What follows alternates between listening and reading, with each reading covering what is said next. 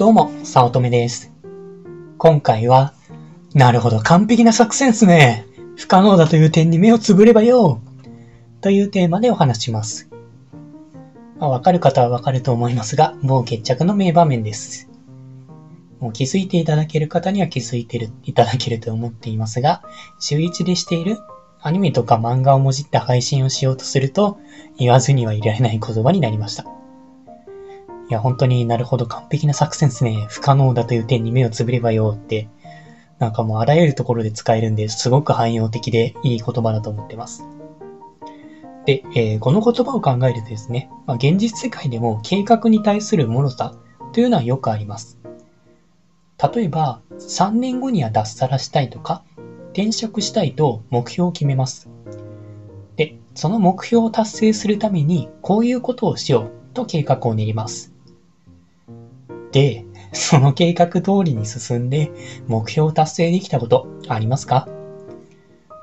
もちろん、中には計画通り進められたこともあるっちゃあります。だけれども、大半は計画通りにいきません。少なくとも自分はそうでした。個人的で好きではない話に、未来から逆算してやることを考えようという話があります。すごく適当に言いますが、3年後に脱サラする点は、2年後には起業していて、1年後には起業できるようお客さんが1000人以上いて、で、半年後にはお客さんが1000人以上いるように、月間 PV1 万超えのブログを作る必要がある。まあだから、まあ今から毎日ブログ記事を3記事書かなきゃ、みたいな話です。脱サラという目標のため、そこから逆算して計画を練るのは、正しくてとてもいい手法だと思います。思いますけれども、現実で役立つことは稀なように感じています。まさに、なるほど、完璧な作戦っすね。不可能だという点で目をつぶればよ。ってことです。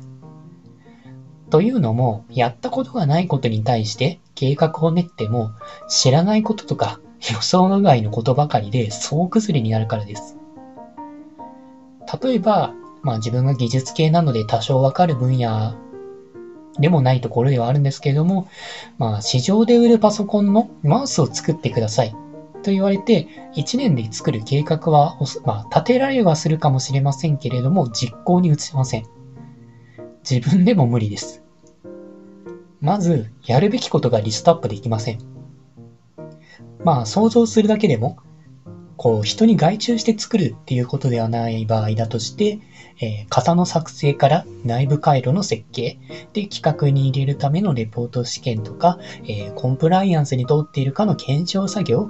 またそれぞれ実装部品が手に入るかのやり取りなど、大量のやることがあります。おそらく、ものづくりに携わったことがない人にとっては、作る、売る、終わり、とかざっくりしたイメージしかなくて、多分中身が理解できないために、1年で全然余裕です。みたいな勘違いが起きます。いや、これマジで無理だと思う、無理だと思ってます。まあ、今まで作ったことがあるとか、経験がある人なら別ですけれども、ゼロからはほぼ無理です。これは会社でよくある話なんじゃないかなと思っていて、技術を知らない営業の人は1ヶ月でできると思っていたら、技術からすると1年以上かかるの当然じゃん。みたいな、営業からすると技術の事業がわから、事情がわからないから、無茶だとわからずに提案されるイメージです。お互いに理解できないから、圧力が生まれている構図、結構見ませんかね？まあ、とあるブログというか、ホームページで見た話でもあるんですけれど、あ、ツイッターか。であるんですけれども、まあ、とある、えっ、と、表示されているホームページの、もう左爪を右爪にしたい。これだけで、なんか1ヶ月、3ヶ月近くかかる。しかもお金もめっちゃかかる。っていうツイートがされていて、こんな、こんなにかかるとか意味わかんない。無駄じゃん。何やってんだ。これが古い体質だ。みたいな文句があったんですね。まあでも自分からというかある程度技術を知ってる人間からするとなんかワードとかでなんかワンクリックすれば左爪の文字が右爪にできるのでなんかそんなん簡単でしょみたいに思ってしまうんですけれどもホームページとかの場合そのコードとかを見てこれをこう直してっていうのを一個一個まずそれがどこにあるかっていうのを把握しなきゃいけませんし、まあ、あんまり想像はつかないかもしれないんですけれども、それが他の部分に影響を与えて、なんかそれを直したらホームページの画面が総崩れしたみたいなことが起こることが十分にあり得るので、テストとかもしなきゃいけないんですね。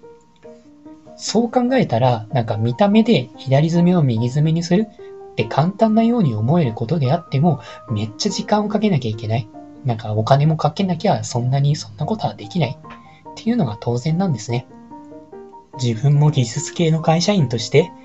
明らかに無茶なスケジュールを振られて、できるでしょう。と、まるで作業内容が分かってないために、いやな、なんか当然にできる。みたいに言ってくる人を何度も見てきたので、本当にやめてほしいと思ってます。まあ、それはさておき、さっき適当に話したことも、月間 PV1 万超えのブログを作るとして、毎日3記事書けば達成できるかといえば、そうではなく、センスや才能、流行など様々な要素が絡み合います。まあ、多分というか自分もそうでしたけれども、計画を立てても崩れるのがオチです。3年ブログ書いたけれども PV は、なんでしょうね、1000とかっていうのも当然だと思ってます。まあ、そういう人も大勢いるのは普通だと思ってます。そのため、内容が全然わからない計画は、立てても達成不可能なので、やめた方がいいと思ってます。これだけやってるのにできないのか、と自分を精神的に追い詰めることにもなるので、お勧めはしていません。では、計画はやめた方がいいのか？というとそうではなくて、一部の計画はきちんと成り立って役立ちました。あ、そういう計画っていうのの一つは事情をよく知っているから自分にやっているビジネス、物販に言えば、なんとなくこんな感じになるだろうということがわかります。今までの経験で細部までイメージできてるからですね。もう一つの理由としては、自分の行動ベースにしていること。さっきのブログの例なら、月間 PV1 万超えのブログを作るは、結果のことでどうなるかが全くわからず、また自分ではどうすることもできず、まあおそらくそこまでうまくいかずに落ち込みます。一方、毎日ブログ記事を書く、PV が伸びる理由を推測して、それ以降のブログに乗り込む、Twitter に連携する、とか、自分が行うことならコントロールできて、また決められます。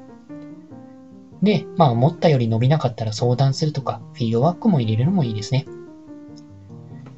自分が結果を出した物販でも3ヶ月で売上100万円を目指したわけではありません。毎日のルーティンを欠かさないとか、リサーチを毎日1回以上行うとか、毎月コミュニティの集まりに参加して、ノウハウを一つ以上入手して実践するとか、やることベースで行動したからです。まあ、これが3ヶ月で売上げ100万円という目標に対して計画を練っていたら、全然できねえじゃん。と諦めていたと思います。そしてその計画内容は今の自分から見たらおそらく意味不明な行動ばかりになっていて空回りになっていたと思います。やることベースで計画して行動したので、きちんとノウハウや資産が積み重なって結果につながるといったことはあり得ると思います。まあ、その結果の出る地点はどこになるかというのは明確ではありませんけれども、きちんと自分が成長し続けていくという点において計画というのは必要だと思っています。まあ、新年の計画でも収入の柱を立てるために新しいビジネスに挑戦すると行動ベースで書いていたらうまくできてたことが多いんじゃないかなと思っています。まあ、まさに、なるほど、完璧な作戦っすね。不可能だという点に目をつぶればよ。と、結果ありきの不可能な計画を立てるのではなくて、自分の行動ベースでの計画を立てると完璧な作戦になります。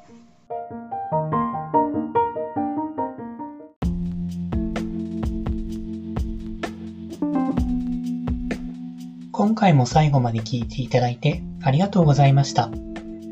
もしよろしければ、いいねやフォロー、コメントをもらえると嬉しいです。